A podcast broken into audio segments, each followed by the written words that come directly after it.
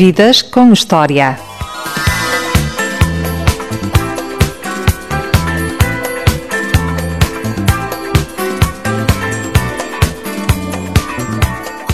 Nesta emissão do Vidas com História não tenho uma história, mas sim três histórias que se fundem entre elas. Marco António e Cláudia Faria são os vocalistas dos Lucky Duckies, uma banda rock cheia de boa música, dispensa apresentações. Marco, começaste a aprender música numa igreja evangélica que a tua mãe frequentava e a Cláudia fazias parte de um grupo coral da igreja de Campo Grande. É, É caso para dizer as igrejas são uma boa escola de música? eu acho. E por experiência própria, ah, foi onde eu. Aliás, eu comecei a aprender a tocar guitarra numa escola de guitarra, mas sentia-me ah, uma, uma situação muito formal e de aprendizagem académica, percebes? Então, acabei- e porque o que eu queria na realidade era cantar e tocar logo. E quando passei para a igreja, automaticamente houve uma aceleração nesse sentido. Numa escola, tu tens que fazer, praticar primeiro. ah, eu comecei por aprender as notas, depois para, para construir um acorde, ritmos, e ali não. Na igreja, portanto, é uma ótima formação a nível de canto e a nível também de, de- da guitarra, porque eu aprendi depois lá, desenvolvi a guitarra ah, na igreja e fazia parte do, do, do coro da, da igreja juvenil das 10 da manhã. Era muito No engraçado. Campo Grande, em Lisboa. No Campo Grande. Marco, tu fazias parte de uma igreja evangélica. Sim, a minha mãe, quando eu era criancinha, era católica, mas a dada altura tive umas chagas nas pernas e uma senhora aí de uma mercearia era evangélica e disse: Oh, Hilda, tenho que levar o rapaz lá à igreja.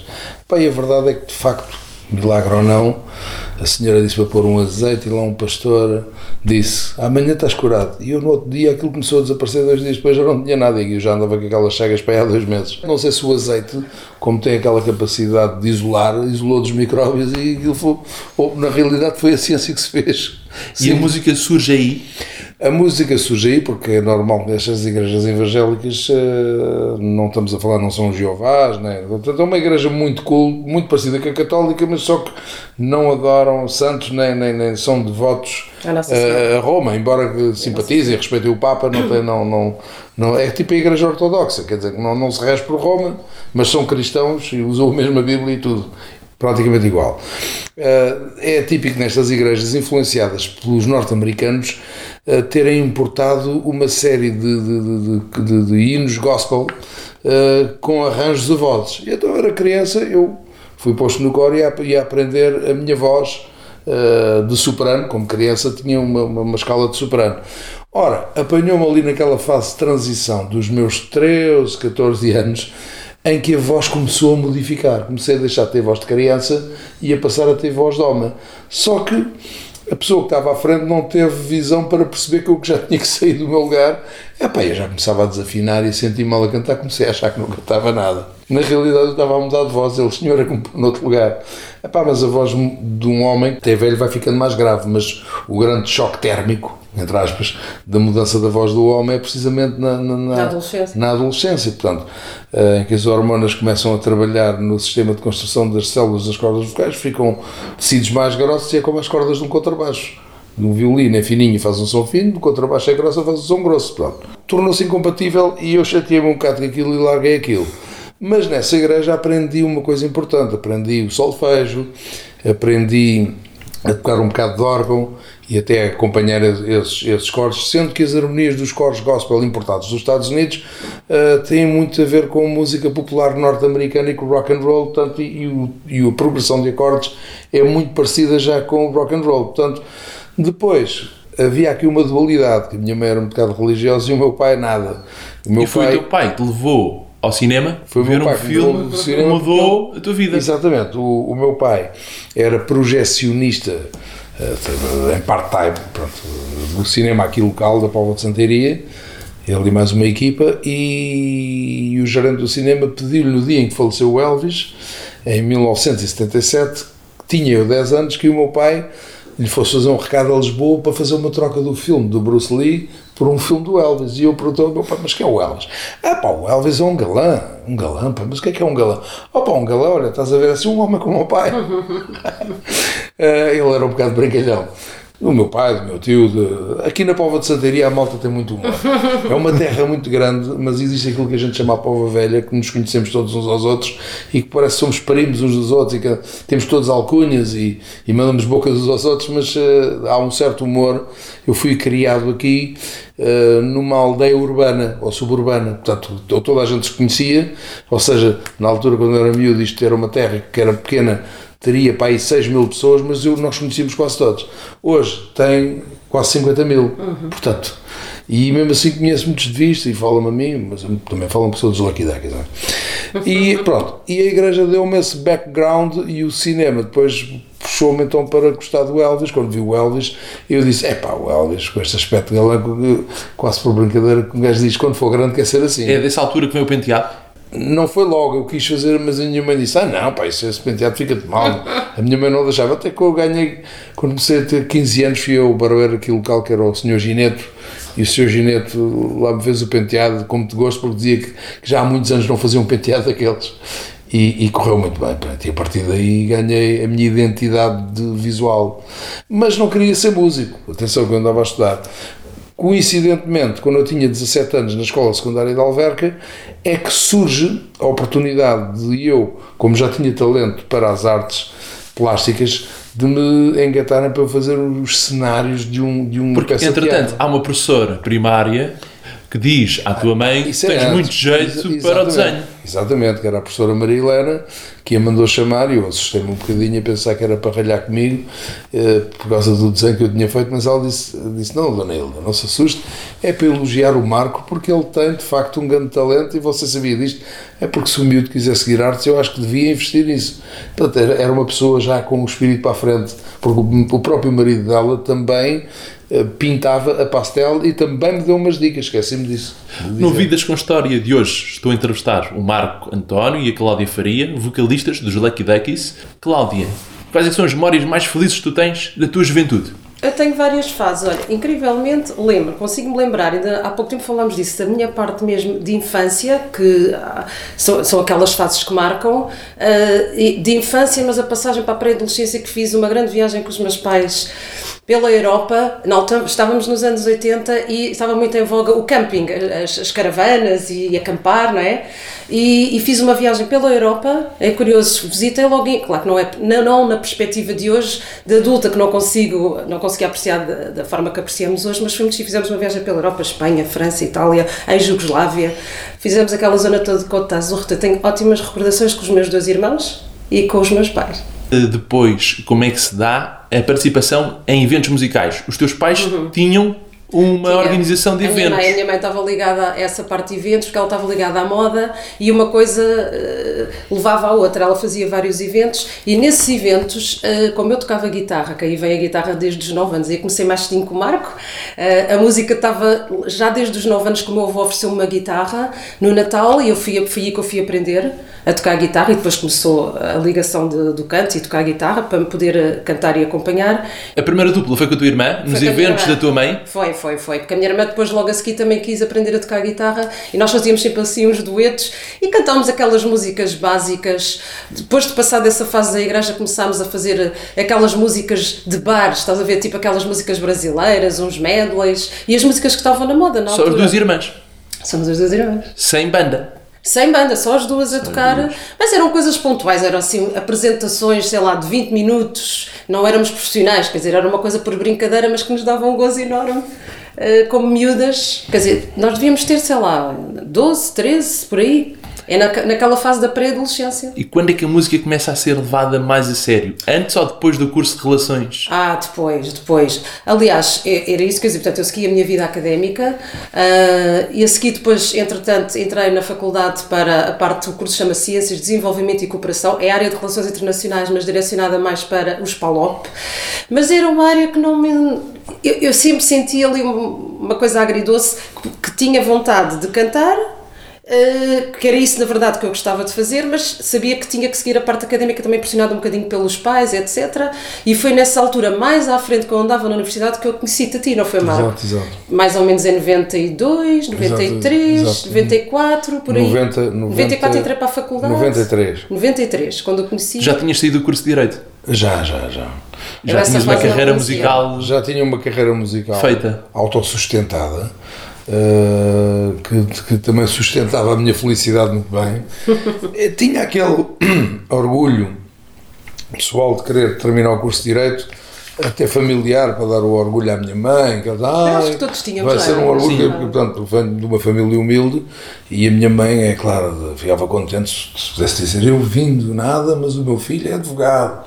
E eu disse assim: Tem calma, se não for advogado, é de ser um artista conhecido. Olha. Estás a ver? E se calhar faz ainda ficar mais orgulhosa. Pronto, filho, tu é que sabes o que é que tu queres.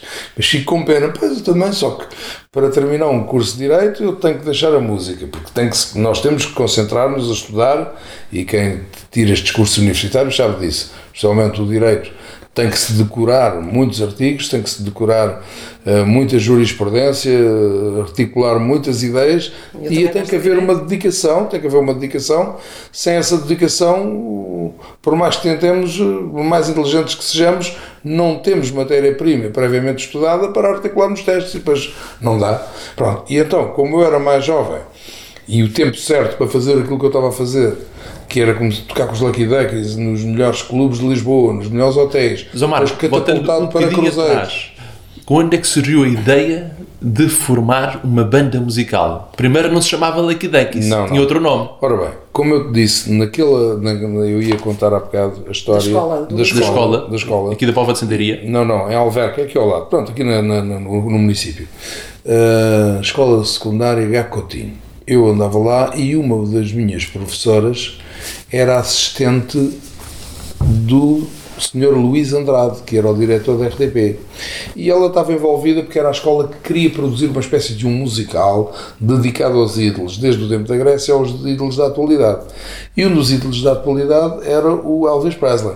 E havia um colega meu, que era vocalista de uma banda, infelizmente o Necas já faleceu, que tinha que fazer eh, de Elvis. Só que o tipo cantava bem, só que baldava-se muito e, e teve aí um acidente e, e teve um problema de braço e não pôde ir aos ensaios e então estávamos para abolir o papel até que a professora disse, ó Marco, tu que até és fã do Elvis tiveste a ideia de se pôr o Elvis e tens essa popa, não cantarás. "Epá, Eu canto umas coisas, mas acho que o canta melhor que eu. Mas experimenta. Eu fui experimentar e de facto aquilo correu muito bem. E a popa já lá estava. E a popa já lá estava. Então, Era fácil. o Marco, com esse aspecto visual, até não, Não desprezando o, o, o modus cantante do Necas, o Marco eh, faz muito bem o papel e temos já substituto.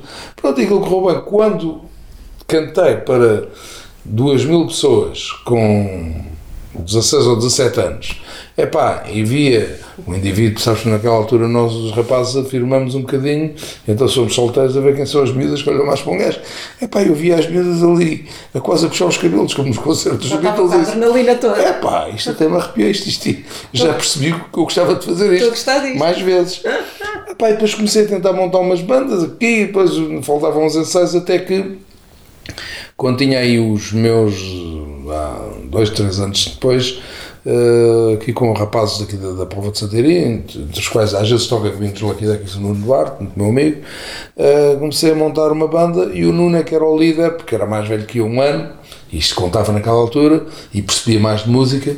E o Nuno, epá, a gente vai tocar coisas do Nat King Cole, do Sinatra, coisas dos grandes autores, que o professor François nos deu uns livros de jazz para a gente aprender e vai ser música pro, vamos ser os pró-músicos. Música pró-música, profissional. Isso parece quase uma escola de música. Então, isto é uma escola de bom gosto, ó, Nuno, mas pronto. Manteve-se esse nome ali no início, mas eu não gostei muito até que eh, por ver o boneco Lucky Luke a minha mãe diz, ah, esse rapaz, esse boneco quando às vezes lhe cai a paula para a frente parece tu quando o teu cabelo cai para a frente e eu disse, isso é que devia ser um nome para o teu grupo. Foi sugestão da minha mãe. Ah, o Lucky Luke. E depois tinha lido que os tipos que usavam penteado Elvis tinham alcunha naquele tempo de Duckies porque usavam o Ducktail, que era o nome do penteado. E eu disse, olha, mas olha que este trocadilho não é mau, em vez de ser os Lucky Lukes, porque isto é, é tirar, podia ser Lukes com dois Os, ou seja, ter um aspecto feliz, Sim. os Lucky Lukes não, mas podiam ser os Lucky Duckies, os patinhos sortudos, porque o Ducky também tem o sentido segundo eh, figurado do indivíduo que usa um ducktail. The Lucky Duckies. Oh, oh mãe, repete lá esta frase. The Lucky Duckies. E a minha mãe disse, The Lucky Duckies. Não sei como é que se escreve, mas soa bem, rima. Tanto uma, uma velhota. Sugeria a mas banda, sugeria a como é banda. Vocês já dominavam bem o inglês, porque um grande parte É do assim. repertório dos Lucky Duckies é inglês. Não, era, e é um não, inglês naquela altura era só muito inglês. bom, muito bom Era só- mesmo, não é? Pronto, como eu te disse, tornei-me fã do Elvis eh, aos 10 anos e comecei a cantarolar. Enquanto ia aprendendo na escola, eu já ia ouvindo as músicas e tentando cantá-las. Ia tentando tirar as palavras por fonética. Ora, quando, à medida que ia aprendendo inglês, colateralmente começava a perceber que na fonética as palavras que eu escrevia em português estavam mal escritas e começava a escrevê-las em inglês. Mas já conhecia o som delas, ou seja, eu desde criança, aliás, nós todos os portugueses temos uma, alguma facilidade Pois, é a falar em inglês porque nós temos os filmes com legendas e nós desde, Desde crianças que nos habituamos. claro. Vais aqui ao lado da Espanha e vais ao Brasil em que os filmes são dublados e aí que, que tiene um doble, pá, tu não conheces O a sonoridade. Ou seja, o teu, o teu cérebro, na fase de, de, Não tem nada a ver diferente. com os de portugueses. aprendizagem, não conhece a sonoridade e depois quando tenta ler, tenta sempre adaptar as regras da sua língua local utilizando o alfabeto latino. Mas tu, independentemente de seres português, há portugueses que não têm. Ele tem um bom accent, é verdade. Pronto, mas, tem. mas tem a ver com este gosto. Eu penso de ouvir que tem desde miúdo, eu acho que desde de ouvir miúdo, muito. portanto, a ouvir desde os 10 anos e a dedicar-me e a cantarolar por cima e a tentar imitar, isto puxou por mim para ter o, aquele accent e para eu perceber quando um cantor não era americano e tentava cantar em inglês, eu fazia assim: não, este tipo não canta mal, mas a pronúncia dele não, Não, está e a bem. dicção naquela época é completamente diferente de um cantor norte-americano dos dias de hoje. Sim, sim. Atenção, é o próprio, o próprio, o próprio, o próprio pronúncio de hoje, É. eh, aliás, a pronúncia portuguesa evoluiu em 50 anos e a pronúncia do- dos American Standards também evoluiu. Há coisas que eu seja, não consigo perceber de cantores hoje que estão a o cantar próprio em inglês por causa Sinatra, da dicção. o próprio? Sinatra e é eles não falavam inglês, de não forma e cantavam de forma diferente de hoje. As palavras modificaram-se, a própria pronúncia modificaram-se, os R's desapareceram praticamente. É you are. De Antes ainda havia you are. Hoje é you are. You, you are my sunshine, my only sun, my only. Naquele tempo era You are my sunshine, my only sunshine. E hoje é You are my sunshine, my only Mas sunshine. das zonas, Estás a é? ver como é que a língua mudou? É assim que mudou. No Vidas com História de hoje, estamos à conversa com os Lucky Duckies, com a Cláudia e com o Marcos. Quando tocaram para o Barack Obama, ele pensou que estava a ouvir uma banda americana? Olha, eu não sei o que é que ele pensou. Ele também foi ali. ah, se foi meio minuto ou coisa, foi muito. Não, nós fomos contratados para fazer um evento que não nos queriam dizer o que é que era e pediram-nos altas ah, normas de segurança, pagaram bem. Foi para aquela embaixada. Mas eu calculava o que é que era. E quando fomos fazer o evento, de facto, era para animar a comitiva do Presidente Obama na Cimeira da NATO 2010. Eh, o Obama entrou na sala para ver, a sala estava decorada tipo Casino de Las Vegas, com um palco, em que partilhávamos com uma banda cubana, curiosamente cubana, porque há muitos militares descendentes de cubanos, mas que estava sediado em Espanha. Os eles não trouxeram nenhuma banda dos Estados Unidos, os Lucky Duckies e mais um DJ espanhol. E nós atuámos ali, tocavam os Lucky Duckies meia hora, depois tocavam os outros, depois havia intervalo, as pessoas comiam e bebiam eh, no buffet e os jornalistas eram lá que iam relaxar. Isto já tinha a ver com o contacto anterior, porque os Lucky Duckies, há anos atrás, eu ainda não fazia Exatamente. parte, tinham estado a tocar na Embaixada dos Estados Unidos. Exatamente, nós tínhamos, sido, nós tínhamos sido desco- descobertos aí no Até que Enfim num bar em Lisboa, que era muito conhecido na Anos altura, 80. pelo, pelo finais dos anos 80, princípios de 90, pelo, pelo Mark Lang, que era o chefe dos submarinos, chefe da segurança da embaixada, que ia casar com uma portuguesa. uh, Dos- dos filha filha é? do Sr. Feist dos brinquedos, Dos brinquedos. que já foi, chegou a ser candidato à Câmara de Lisboa. E então viram a banda e acharam que a banda que soava mesmo americana, eles, eles não estavam para, para, para gastar dinheiro numa banda a vir dos Estados Unidos, toda a logística de viagens e essas coisas, e então falaram se, se a gente fazia casamentos, disse, sim, às vezes fazemos, depende dos casamentos, nós também já éramos seletivos porque não queríamos, eh, já tínhamos tido a má experiência de fazer um casamento em que me vinham pedir, com todo o respeito tanto dos colegas pimbas, mas que vinham pedir música pimba, ah, mas um conjunto qualquer que venha a um casamento tem que saber tocar música pimba, só que não leva mal, com todo o respeito, nós não somos um conjunto qualquer, nós somos um mau conjunto que nem música pimba consegue tocar, mas também se calhar os pimbas não tocam o que a gente toca, portanto estamos pagos. E foi assim que eu respondi a senhor e a partir daí filtrei, comecei a filtrar, só ia aceitar casamentos quando, especificamente, quando contratavam, sabiam que iam contratar um espetáculo vintage dos Lucky Duckies. Marco, os Lucky Duckies surgem no teu dia de anos, no 25 de Surgiu, Abril. pronto. Surgiu, isto é, estreou-se a ganhar cachê nesse dia. Pronto. Uma banda não se deu. Olha, vamos estrear uma banda. Chegas ali não podes tocar Claro. 30 músicas sem ensaiar. pronto. Nós já andávamos em ensaios no Grêmio Dramático Povoense, no, no, Mas com o nome antigo. Sim, sim, com o nome antigo. Eh, Aliás, o nome ainda se estava a estudar. Tínhamos aquele projeto porque eu tinha dito ao Nuno que gostava de ter um projeto assim, assado, e o Nuno alinhou na ideia, só que o Nuno, eh, na altura, quando eu disse que era para termos todos uma poupa e vestirmos assim, ele era, é, pá, isso é, vamos ser chamados de palhaço, isso não. Portanto, houve ali uma resistência no início, enquanto éramos para a música, de eu impor uma, o visual e tudo aquilo que os Lucky Duckies têm, porque pá, a malta quer é música, está-se a marimbar para o nosso aspecto visual, não é assim. e então eu ia bem E vestido, eu ia bem vestido e os gajos iam baldas, iam mais baldas e disse, pá, não, pá, isto não, não sou bem, não fica bem. Até que houve, eles perceberam que eu queria algo mais ambicioso e, e próprio puseram um lugar à disposição, mas como amigos, hein? ó Marco, e a gente compreende, pá, tu segues então com a tua vida, ajudamos-te enquanto não arranjas novos músicos, e eu fiz um casting, então falei com o manager Roxy Romeo, que é um bar assim carismático em Ilhandra, aqui perto, e montámos a banda, fui lá tocar com o Nuno e com eles enquanto não arranjava os músicos, à medida que arranjei, porque eles depois também tinham outras atividades de empregos e, e- e musicais nesse, na, na- E tu, Marco, já querias eh, viver da música? Já, Já tinhas queria esse- viver da música, já essa tinha- ideia na cabeça de tinha- viver exclusivamente da música? Ah, pá, porque depois via outros artistas a darem-se bem, a terem uma boa vida. Não é uma questão de inveja, mas é uma questão de referência ambiciosa. O indivíduo toma referências para dizer um dia gostava de ser assim. Portanto, o Júlio Isidro, E qualquer para mim, profissão, não é? É um bocado. que para mim, com todo o respeito pelos comunicadores como tu, o Júlio Isidro há de ser para vocês uma grande referência. E muitos de vocês dizem, pá, um dia eu gostava de ter o reconhecimento que tem o Júlio Isidro. Quando o Júlio Isidro era novo, dizia, um dia eu gostava de ser como o Fernando Peça. Todos nós vamos tendo referências. Portanto, E quem eram as tuas referências? É As tuas e as altura. da Cláudia? Na- na- da minha parte, as minhas referências eram. Há aqui o- coincidências, eram, não é? eram o Elvis Presley, como é evidente, era o, o Dean Martin, o Frank Sinatra, o Nat King Cole, o Sammy Davis Jr., aliás, o, o Nat, o, o Frank, o Sammy Davis Jr. e o Sinatra faziam parte daquele, Red daquela, daquela malta, daquele grupinho que era o Red Red Pack. Pack. Uh, que atuava muito em Las Vegas, muito brincalhões, cantavam. Ele gosta basicamente dos crooners, não é? Dos crooners, dos crooners.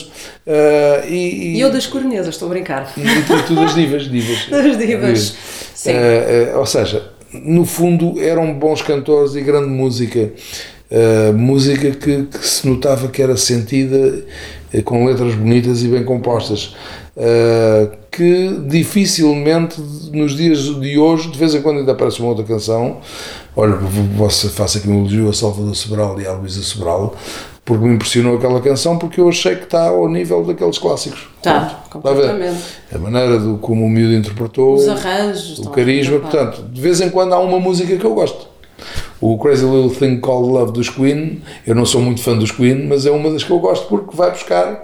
Então, eu- aliás, há, há um revivalismo. Os Queen, por exemplo, o Great Pretender, que eles Também. cantam, é, não, era do, não era dos, dos Queen, os esse tema Platers era é Platers, não é é? que tornaram famosa Nos essa anos canção. 80 há um Portanto, há um grande é respeito engraçado. de, de, de- artistas posteriores a manter ainda a boa memória dos clássicos.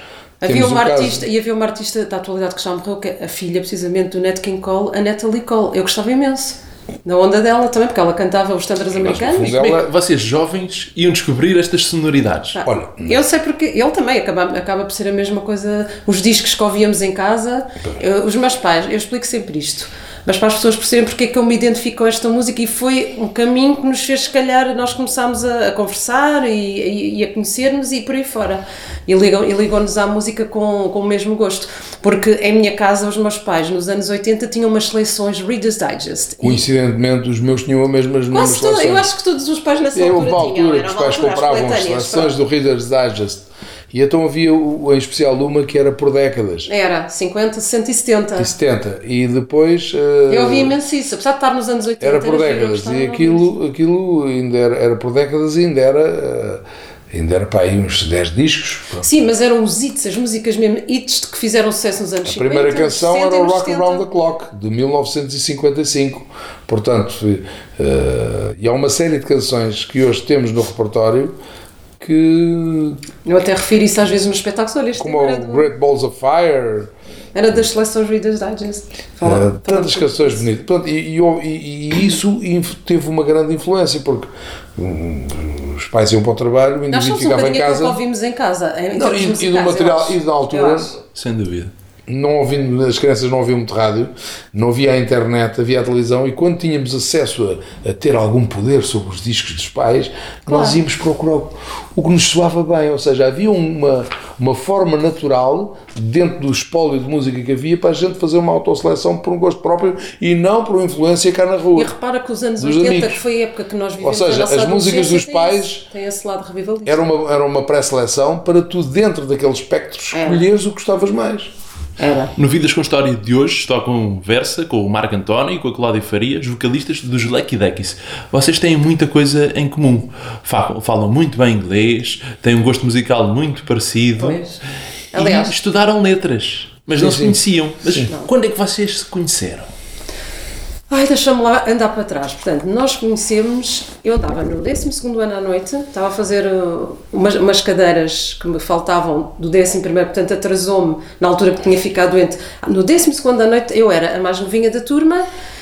um, e tinha uma colega minha que era aqui da zona da Bobadela, que eu sempre morei em Alvalade, eu nem sabia o que é que era isto, a Mas Bobadela. primeiro tinhas ido à, costa da Caparica. Ei, ai, desculpa, então ainda tenho que voltar para trás, eu já não me lembro, porque a nossa vida, vista de cima, com os pontinhos vermelhos, parece que os pontinhos andaram assim. GPS andaram sempre ali a cruzar-se, tem? Cruzavam-se, mas não se encontravam. Então, Não. se eu vou mais Ou atrás. então- ou então encontravam-se, mas não reparavam no outro. Espera, eh, uma coisa melhor ainda. No te, tu, no- tiveste uma festa no técnico, técnico. Eu tinha 13 anos. Que idade é que tu tinhas? 13, 14? Que tu tens mais, tinhas mais 6 ou Mas sabes 7. que tu- tu- Portanto, o Marco já devia ter aí os seus 19 anos. 18, Não, 19. Não, tinha 20, foi no início. Foi. Tu E eu 14 sei, anos. tenho quase a certeza. Tens pai 14 não anos. consigo confirmar, mas que eu estive numa festa, fui com os meus amigos e irmãos, que eu tenho irmãos mais velhos, e fomos a essa festa no técnico. E esta banda, os Lucky Ducks, estavam lá a Porque tocar. eu- e ficou-me logo. E pá, eu adoro esta Eu, comecei, sonoridade. eu, eu fazia parte a lá da Tinha 13 associação anos, é giro. Da académica da Faculdade de Direito e depois tinha contactos com, Com as outras universidades. e era fácil, tinha as cunhas montadas, pá, vou, vou fazer um concerto aqui, gostava de fazer uma tour. E, nessa acabei- altura já conseguias viver da música? Os Lucky Duckies já Ele Sim, já já havia 20. uns cachezitos. Não, mas não vivia Mas da ainda música. não tocavas em cruzeiros, só mais Eh, tarde. não, isso foi mais tarde. Primeiro fez os Isso- bares, os bares de Lisboa. Primeiro foi começar a fazer festas universitárias, a dar a conhecer E a banda sempre teve os mesmos elementos ou foi mudando? Hum. foi Foi mudando, mudando, foi mudando, claro. Foi adaptando-se ao tempo. Porque uh, uh, a banda, inicialmente, ainda que eu quisesse que tivesse um aspecto profissional do ponto de vista visual e da performance, do ponto de vista económico, não era profissional, até porque eu, eu estudava e tinha que sustentar os meus estudos com alguma segurança e tinha eh, empregos eh, meio gás. Dizer, ligados à publicidade. Fase que ele fazia as duas coisas, Fazia não as é? duas coisas, poder- E então não podia aventurar, porque o tempo era limitado, depois fui para a tropa, tirei o curso de oficiais milicianos e depois saí da tropa e fiz exames em regime militar na faculdade. Mas pronto, mas durante o período que andei na faculdade, eu trabalhava de dia eh, e, e- e estudava de noite nos dois primeiros anos. E tinhas como professor E tinha como professor Marcelo o- Rebelo de Sousa. O professor Marcelo Rebelo de Sousa, exatamente. O nosso atual Presidente da República. tinha o António Costa E tinha o António Costa também. como assistente subturno. Portanto, eu era aluno ao mesmo tempo do atual Presidente e Primeiro-Ministro, Primeiro-Ministro. respectivamente. Portanto, Eles um é- conhecem perfeitamente os Ducks. e Exato. tens boas recordações do curso de Direito. Tenho, tenho. Muito, muito boas recordações. Ele era ótimo aluno. Eras bom aluno, eras Era o melhor bom. aluno da noite. Era o melhor aluno da noite. Era o melhor aluno da noite, modéstia à parte. E o facto de gostares de latim ajudava? Uh, ajudava um bocadinho até uh, criando ali alguns brocardos eh, num latim de certa forma macarrónico, isto é, estava gramaticalmente correto, mas a nível de vocabulário uh, eram com vocábulos válidos, mas que lexicamente não eram os usados na altura dos romanos. Mas o latim também evoluiu lexicamente. Falava o latim da Idade Média não é igual ao E latim. como surgiu, Marco, o gosto pelo latim? O gosto pelo latim surgiu ligado à minha, à minha arte de desenhar. Como eu fiquei aqui muito conhecido na Póvoa de por ser um miúdo habilidoso para desenhar, uh, foi-me dado, naqueles trabalhos que havia de part-times e não sei o quê, foi-me dado um trabalho, na altura por um antigo presidente da Junta, para eu ir decalcar assim em papéis vegetais grandes, os azulejos, na altura não havia o sistema fotográfico, na altura não pensava disso como o digital, para eu ir decalcar os quadrados dos azulejos de uma capela que havia aqui da Quinta da Piedade, porque ia entrar em obras e estavam com medo que se partisse, porque tendo depois esses papéis, podia-se dar a, a pintores de azulejos para eles restaurarem. restaurar. Então. E eu tinha que decalcar as, as frases em latim que lá estavam. Epá, e eu comecei a ficar curioso O que é que eu queria dizer? queria dizer. E então mostrei a uma professora na escola eh, secundária de Alverca que ficou fascinada de eu ter esse interesse e ela própria me levou à biblioteca. Olha, pegas este livro, este livro, este livro, de gramática, declinações, começas a ler isto e vais perceber que o latim tem. Tu tiveste latim na, na escola secundária, não? Não, não Que havia essa latim, opção, lembro-me que havia. Não, não, havia opção, mas eu não, não, não tive latim. Foste um autodidata. Fui um autodidata, mas como um autodidata interessado é uma esponja de absorver conhecimentos, eh, eu absorvia latim com mais velocidade que os tipos que tinham mesmo aulas de latim. Pronto.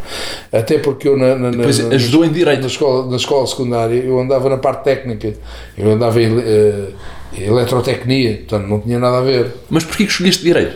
Estamos à conversa hoje no Vidas com História com o Marco António e a Cláudia Faria, vocalistas dos Lecky Duckies. Yeah, a Vintage Band.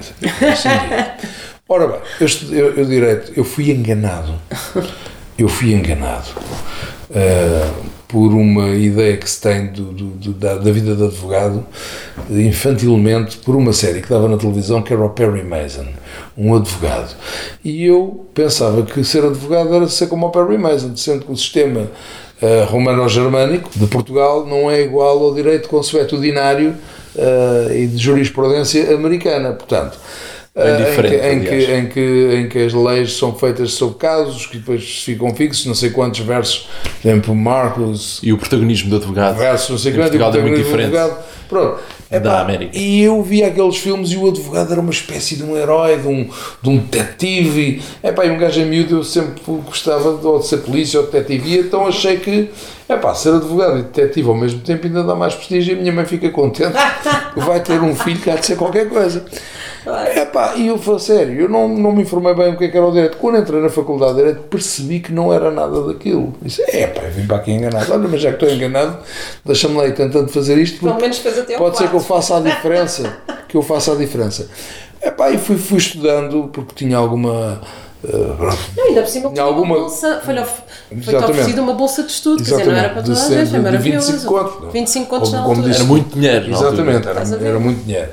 Eh, epá, Portanto, era um bom aluno para ser. eu entrei, ser- eu entrei, eu entrei com 18 de média para a faculdade, na altura, e isso eh, apresentando o- os papéis do, do rendimento do agregado familiar que não era alto, consegui o segundo notas altas e mais a, já, já mexia bem na altura e consegui o subsídio para, para ter para, para ajudas de custo, porque morava fora de Lisboa, tinha que pagar transporte, morava aqui na tinha que é? almoçar e, Mas a determinada altura a música fala mais alto. exatamente. Não vamos fugir aqui à questão, como é que conheceste a exatamente, Cláudia? Exatamente, exatamente. Ah, é verdade, pois. A Cláudia estava na Costa da Caparica com a amiga num bar onde nós tocávamos às quintas-feiras à Que era do noite, Luís que era do Luís Não sei se Represas, se lembram. Que era um, chamava-se na altura o Bar da Ponte, não sei se, ainda terá, se existe, tem o mesmo nome, e tocavam as melhores bandas da noite de Lisboa, com artistas, bandas que depois, eh, com artistas que acompanhavam os artistas de televisão, portanto, eu comecei logo a frequentar e até como colegas tipos que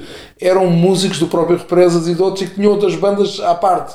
É pá, isto entrosou-me no meio, até para ter a ambição de, pá, conhece aquele produtor, eu gostava de ir à Mas, televisão. só- mas eu aí nunca, tinha, nunca acabei por falar com ele, porque Pronto, ele estava a ela atuar, eu estava no público e achei imensa piada à banda. Mais tarde é que vieste ter com a tua No amiga. ano seguinte, ver um concerto aqui para a Mas zona. depois estava no 12 ano, como eu estava a dizer, estava à noite, e foi essa colega minha que nós não tínhamos aulas à sexta, e tinha a última aula terminava às 9 da noite na quinta-feira. Ela disse: Olha, hoje, mas ela é- sabia em conversas de, de- de escola que eu, que eu gostava de cantar e que tocava.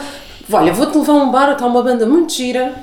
Vou-te levar a um bar que é na Boba dela. Onde é que é a Boba dela? Eu morava em Alvalade, estás a ver? Sabia onde é que era? Nunca, Eram os Lucky Duckies. era hoje Lucky Duck, lá estava ele e, e entretanto, depois, a partir daí começámos a falar, porque os gostos musicais, a banda tocava tudo o que eu achava piada. Aquilo que eu ouvia naquelas seleções Reader's Digest que eu falei, eles pegavam nos hits, era, era, era espetacular. A partir daí, ele tinha um roteiro portanto, de onde eles atuavam fi- fixamente a banda, em Lisboa, e nós Todos- depois tínhamos começámos a seguir todos os dias, segunda a agora. Todos os domingo, dias? Todos Todos os dias. Ah, Não havia Olha, por concorrência isso é que ele desistiu do curso de. Direito. Pronto, porque Claro. Começou a render. Financeiramente era muito melhor Era, para estudar era, Direito. Era. Ah, Então aqui na região de Lisboa, todos os dias, os Lucky Duckies Tínhamos atuavam. Aqueles mais conhecidos a Gartejo, até que enfim, aqueles de. de Depois éramos banda residente da Gartejo, estávamos lá sempre às quartas à noite, de vez em quando falhava uma banda ao Como é que sábado. chamava o outro bar do- o dono também do- gostava muito de mim. também? Ó Marco, falhou coisa. Chafariz. Vocês podem vir, Chafariz também. podem vir, é para hoje não dá. Olha, hoje dá, mas dá amanhã, troca a banda da amanhã para hoje, a gente vai amanhã. Iam- E nós não éramos das bandas que tocávamos mais nesse. E hoje quando o é que surge o convite para os Lucky Duckies irem tocar para cruzeiros? Na altura, os Lucky Duckies tocavam praticamente em tudo o que era bares, clubes noturnos de, de- de Lisboa, até pela, pela singularidade da banda. Ah, ao tocar nos hotéis de 5 estrelas, cruzámos com empresários do mundo do espetáculo que vendiam para cruzeiros e foi aí que começaram a fazer convites para fazer assim umas pequenas temporadas de um mês, dois meses, três meses, mas coisas muito bem pagas. Epá, eu quando fiz contas pensei, pá, isto vale a pena. Portanto, durante um tempo os Lucky Duckies eram muito conhecidos no mercado dos cruzeiros E dos conhecemos- eventos. e dos eventos Geral. A parte Eh, da hotelaria também. como se diz na língua popular, as tias, benzocas de Cascais, sempre que havia assim uma cerimónia, um casamento, uma festa de aniversário dos 80 anos do patriarca da família, ah, não, os Lucky Duckies são a banda. Portanto, éramos a banda de referência de, Naquela altura houve um boom muito grande das, das precisamente dessas De- de- empresas de- de, eventos, das né? Nos quintas, anos- começaram das a quintas alugar nos anos quintas. 90. Estamos a falar nos anos 90. dos anos Isso, 90. Pronto. Exatamente. E então os Lucky Duckies, durante esse período, fizeram muitos eventos, ou seja, nós sustentávamos e muito bem na sombra da, da fama, ou seja, éramos conhecidos em privado, mas não fazíamos muita televisão. Financeiramente era melhor do que o circuito comercial ou não? Ah, para aquilo que, que eu estava habituado era melhor. Atualmente é melhor. Atualmente é melhor porquê? Porque os Lucky Duckies foram subindo de patamar e, porque o mercado de eventos é limitado nos preços. Quer dizer, Claro. se voltado a pagar num evento o mesmo que se paga Para, para uma plateia num palco de, de, grande. 40, de 40 mil pessoas Portanto, ou 30 tem que haver, frente, claro. por mais famoso que seja, tem que haver ali alguma rácio Claro. ah, de investimento de proveito cultural, quer dizer. Até os colegas. Uma coisa é estar a tocar para 200 atualidade pessoas, outra coisa é tocar eventos, é outros para, para, para 5 mil, quer dizer. Tem a ver com a E é utilidade que eu queria. Entrar no circuito comercial. É, O que é que é mais difícil? Ser cantor, compositor ou empresário? ah, é mais difícil ser empresário. última, É mais exatamente. difícil ser empresário. Ou ser manager, ou Infelizmente, seja, infelizmente ah, a maior parte dos trabalhos em Portugal ah, são-nos dados pelas autarquias, ou seja, teatros, cineteatros, auditórios municipais, ah, e durante o período em que o, a atmosfera assim o permite, o tempo está bom, na período da primavera, tá? os eventos da rua são, são festejos que ou populares com comissões de festas, Festas mas apoiados, cidades, por- apoiados, vilas, apoiados pelas freguesias ou pelas câmaras, ou, ou são hum, parte do- do- de um programa cultural, porque há dinheiros para isso, de, de demarcar o marketing do- dos próprios municípios. Hum, e o critério da maior parte do- dos municípios hum, é um critério de não, tu não contratas um artista, tu contratas, Contratas uma, uma agência. Ou então, a agência depois. conhecido, Ah, não, estás a não. dar, a ver Sim, mas muitas vezes é tu contratas uma agência e a agência Sim, é que também. impinge os artistas ao autarca, que o autarca parte do princípio que não é um indivíduo que anda aí a ver televisão a ver o que é que dá ou deixa de dar. Na própria casa, a família refletia sobre o autarca o que é que gostava de ter. Mas depois também há o agente que, já me aconteceu isto várias vezes, que um autarca diz, é para vocês são de Jesus, vocês vão tocar este ano lá à minha festa. E depois eu espero o contacto, mando e-mails e não venho, até que descobri que o agente ficou ciumento porque eu fiz um contacto direto com o seu presidente e está-lhe a estragar o negócio. E dá a volta ao presidente e eu não vou. Portanto, há alguma corrupção que eu suspeito no mercado português eh, a nível das autarquias, mas muitas vezes não é corrupção, mas é um bocadinho um, um relaxamento demais da parte de quem programa e que mete nas mãos de particulares que só vêem dinheiro à frente a programação É do evento. isto é uma, é, é uma, Porque- é uma parte dos espetáculos onde há muito dinheiro, né? entre as autarquias, não é? É- Há, E, há e, muito portanto, dinheiro mesmo. e eu acho ridículo, por exemplo, tu vais ao norte e vais vendo cartazes pela estrada do município X, em que o cartaz é artista A, B e C, e depois ao lado tens artista C, B e São A. os mesmos, só que Ou seja, ordem.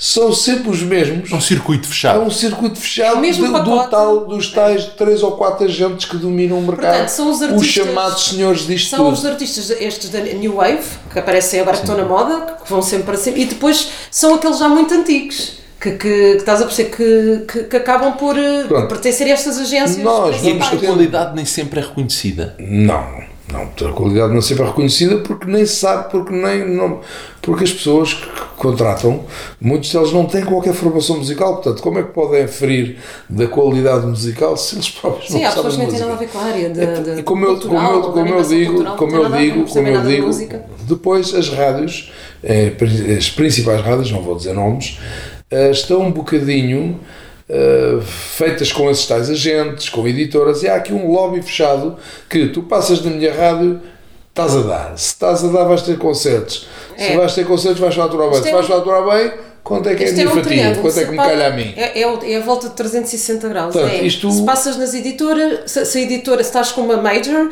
e depois essa editora major já te Domina. põe, domina as novelas, é, porque que dá-te projeção em termos de música, fica a bater a música, as rádios principais, não é? E depois domina- os empresários e os managements, está tudo. Portanto, isto é uma volta de 360 E graus. depois. eh, eh, E que não é fácil. É difícil, É difícil difícil. entrar. Pronto, e daí que eu, que eu E- elogio tanto o Júlio Isidro, algum- que eu não conhecia o Júlio Isidro de lugar algum, e o Júlio Isidro começou a gostar dos Lucky Duckies por causa da música, por causa da, da peculiaridade. ah, E da qualidade musical. Exatamente, Para quem a ouviu os Lucky Duckies, programa porque tem uma qualidade musical incrível. os seus espectadores gostavam. Olha, e hoje somos amigos, mas somos amigos porque o trabalho correu bem. Ou seja, não é tipo, eu sou amigo e vou buscá-lo para o meu trabalho. Não, eu tornei-me amigo dele porque ao trabalhar com ele as coisas correram sempre Correram bem. bem. Portanto, é sempre bom arranjar amigos no trabalho e não trazer amigos para o trabalho. Pois, E os Lucky Duckies têm uma carreira com mais de 30 anos. 34 anos. desde 87. Desde 87. Marco e Cláudia, acham que já foi dado o devido valor aos Lucky Duckies? Olha, isso. Isso é, muito, é um bocado subjetivo. Há dias que eu me sinto valorizado É. e outros que me sinto desvalorizado. Depende das respostas que me dão. Mas no cômputo geral, atendendo àquilo que fazemos e atendendo a alguma mes- mesquinhez deste mercado, Eu acho que a gente mesmo assim eu, eu agradeço aos céus as É. oportunidades que me têm sido dadas, uh, valorizo para já essas. Claro. Uh, e concentro-me em tentar converter os infiéis como- a gostarem dos Lucky Duckies. Portanto, isto é uma luta constante. Eu acho, que, eu acho que ainda há pessoas também que não perceberam bem a banda. A banda. Associam Ah, o imitador o imitador do Elvis por causa nunca- da imagem. Gente Nunca, nunca foram ver os nossos originais. Temos originais, eu Aliás, eu tenho aí artistas que são empresários, não posso dizer nomes. Ah, mas vocês fazem só covers. Mas, que, mas, ouve lá, mas tu tens ouvido o meu trabalho? Tens visto os programas? Ah, pá, mas é. Não, man. Tu ouves o meu trabalho. Conheço o Viva a Cerveja? Não. Tu eu aguentei a bater. eh, que tu ainda por cima és meu confrado da cerveja. Isto é para um artista que é empresário. Ah, sim, então deixa-me mandar isso para ver. Não, mas não me disse nada. E, no entanto, é um original meu.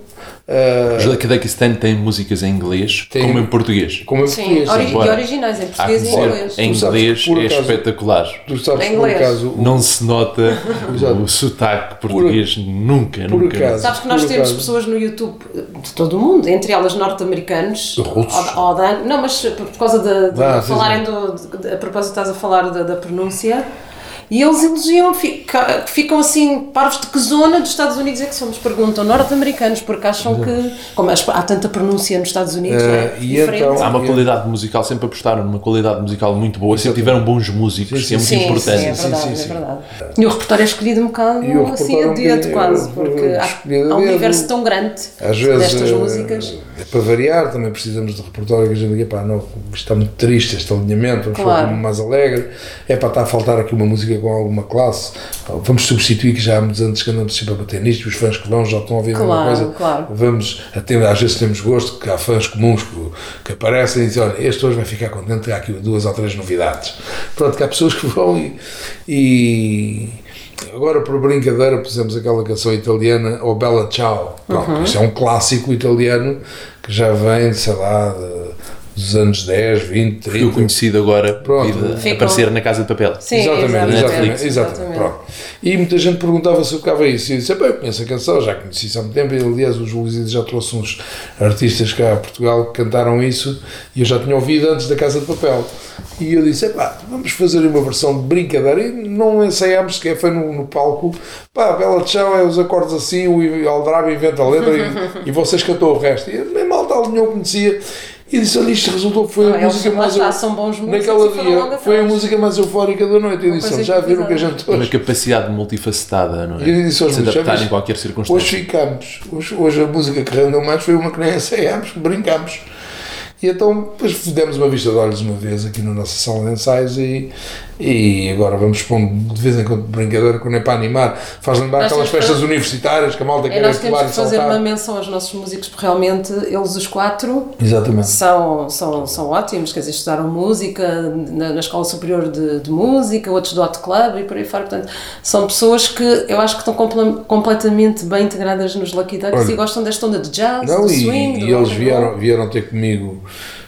Então, esta formação vieram ter está comigo, não eram, não eram, 2010, não eram mais ou músicos desta área. Sim. E eu expliquei que para entrarem para cá durante a semana eles façam o que quiserem, mas aos fins de semana, quando há concertos, pá, tem que ter o visual daqui Duggins, tem que se deixar fazer uma popa. E eles, ó amigo, se achas que é melhor para a banda, a gente deixa. Mas vê lá, não exageres. Para além dos músicos dos Lucky Duckies, voltando ali um bocadinho atrás, como é que vocês, Cláudia e Marco, se conheceram e Ai, formaram um casal? Começaram a trabalhar primeiro ou começaram a namorar primeiro? Como é Não, que foi? começámos a namorar primeiro. Portanto, nós começámos a namorar oficialmente em 98. Na passagem de ano, nunca mais me esqueço que os Lucky Duckies, eu ainda não fazia parte, estavam a tocar 98 para 99 no Hotel Meridian, em Lisboa. Ainda era o Meridian, agora nem sei qual é o hotel.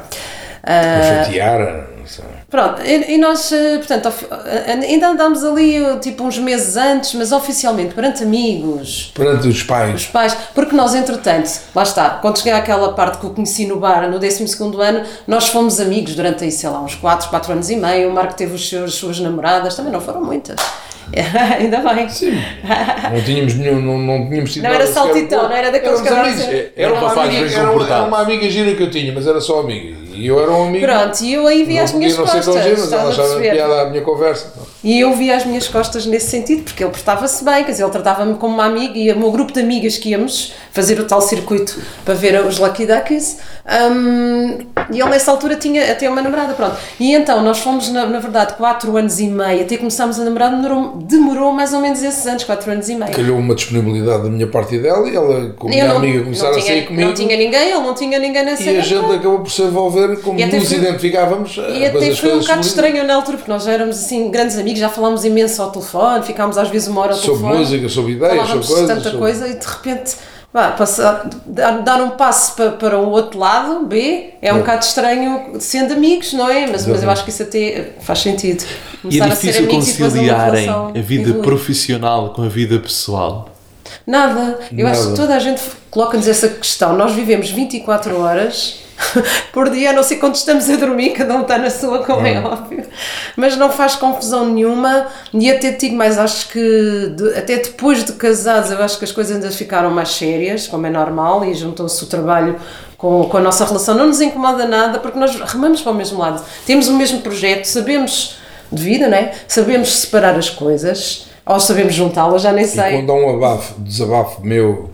eh, Quando um está para baixo, o outro trabalho, levanta e vice-versa. ela faz parte da equipa, da mesma equipa que eu e, tá- e, e defendo, ou seja, não é mesmo que um casal vir o indivíduo do emprego, chateado com o emprego e vir Mas com eu- uma onda para a mulher explicar a mulher, a tua "Epá, sei lá questão, bem." porque normalmente as pessoas lá está, vêm dos trabalhos e depois falam de outras coisas, mas, e nós até misturamos porque, até porque, coisas. até não. porque, porque eu, eu, eu, eu adulterei, eu adulterei o provérbio que diz o, o importante é as pessoas saberem separar as coisas. E eu disse, não, isso está errado. O importante é as pessoas saberem juntar as coisas. Claro. Se já partes do princípio que o importante é separar, a tendência é para a separação. Não, não, não, é o importante é saber juntar.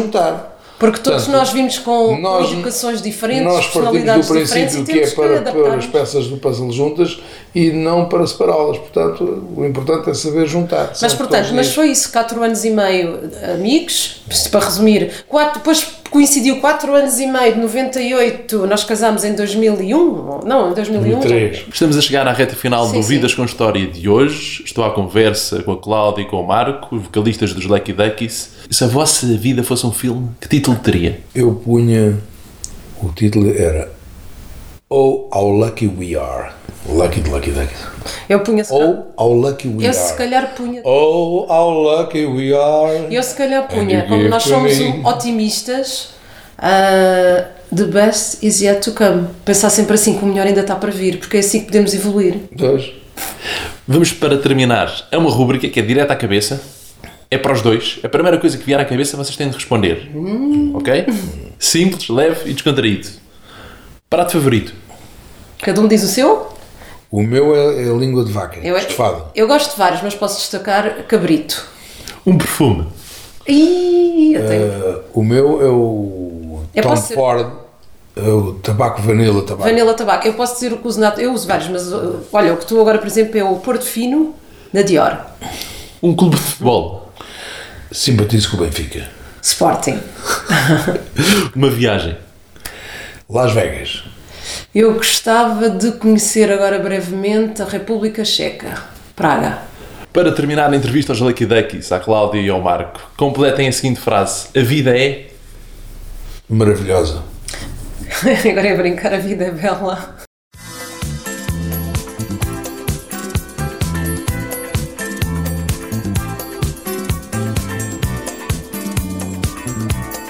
Eu sou o Diogo Marcelino e este foi o Vidas com História.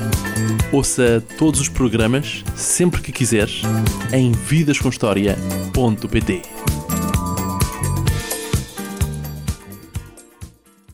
Suportes publicitários, artes gráficas e merchandising. Saiba mais em publicitar.pt.